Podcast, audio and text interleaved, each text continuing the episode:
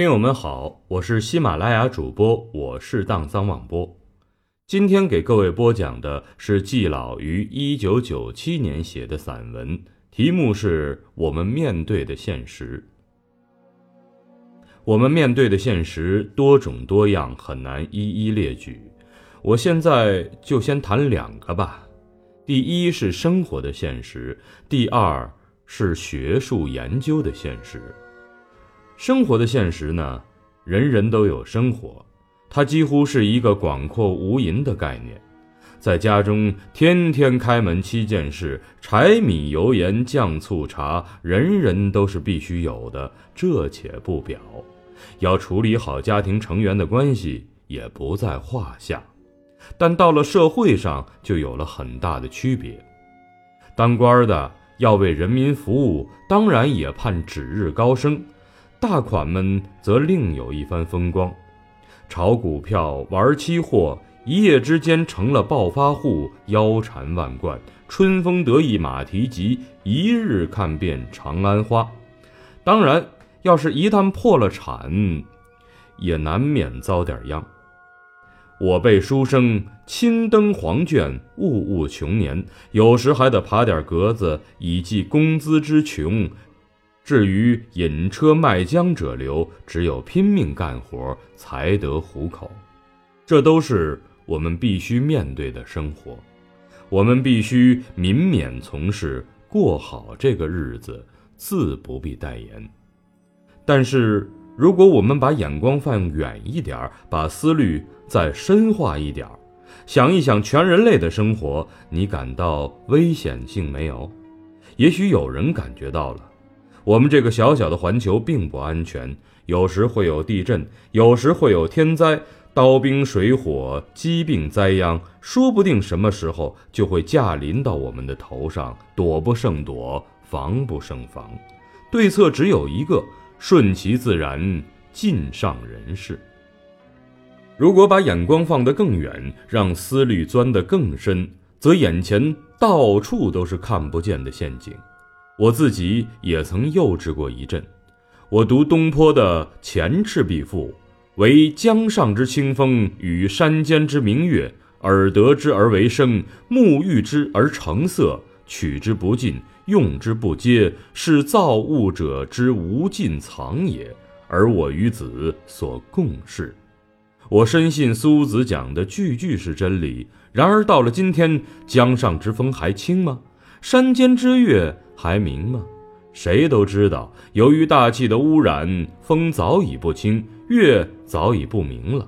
与此相联系的，还有生态平衡的破坏、动植物品种的灭绝、新疾病不断出现、人口的爆炸、臭氧层出了洞、自然资源，其中也包括水的枯竭，如此等等，不一而足。我们人类实际上已经到了盲人骑瞎马、夜半临深池的地步。令人吃惊的是，虽然有人已经注意到了这个现象，但并没有提高到人类生存前途挂钩的水平，仍然只是头痛治头、脚痛治脚。还有人幻想用西方的科学来解救这一场危机，我认为这大概不太可能。这一场灾难主要就是西方的征服自然的科学造成的。西方科学的优秀之处必须继承，但必须从根本上、从思想上解决问题。以东方的民包物语的天人合一思想继西方的科学之穷，人类的前途则有些希望。聊完生活的现实呢，聊一聊学术研究的现实。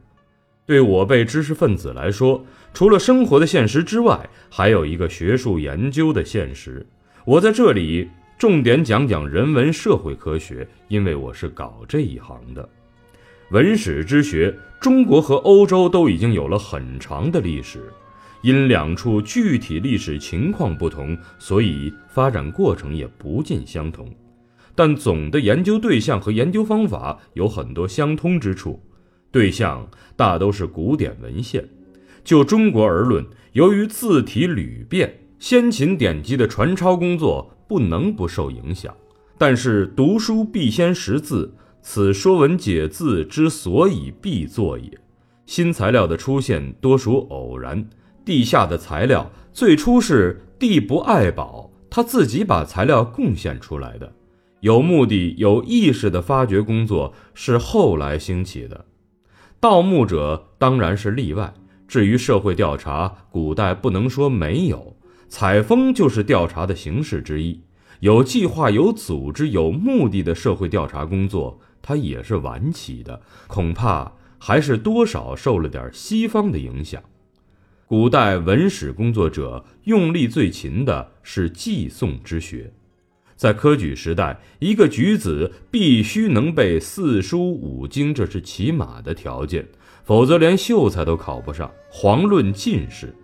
扩而大之，要背诵十三经，有时还要连上注书。至于传说有人能倒背十三经，对我至今还是个谜。一本书他能倒背吗？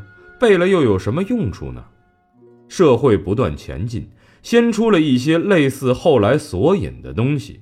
系统的科学索引出现最晚，恐怕也是受西方的影响。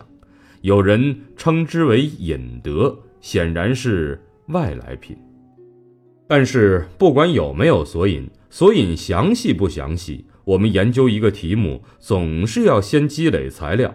而积累材料，靠寄送也好，靠索引也好，都是十分麻烦、十分困难的。有时候穷年累月、滴水穿石，才能勉强凑足够写一篇论文的材料。有一些材料可能还是可遇而不可求的。写文章之难，真是难于上青天。然而石破天惊，电脑出现了，许多古代典籍逐渐输入了电脑。不用一举手一投足之劳，只需发一命令，则所需的资料立即呈现在你眼前，一无遗漏，岂不痛快也哉？这就是眼前我们面对的学术现实，这就是我们眼前面对的学术现实。最重要、最困难的搜集资料工作解决了，岂不是人人皆可以成为大学者吗？难道我们还不能把枕头垫得高高的，高枕无忧了吗？我说：“且慢，且慢，我们的任务还并不轻松。我们面临这一场大的转折，要先调整心态，对电脑赐给我们的资料要加倍细致地予以分析使用。还没有输入电脑的书，仍然需要我们去翻检。”季羡林，一九九七年四月十三日。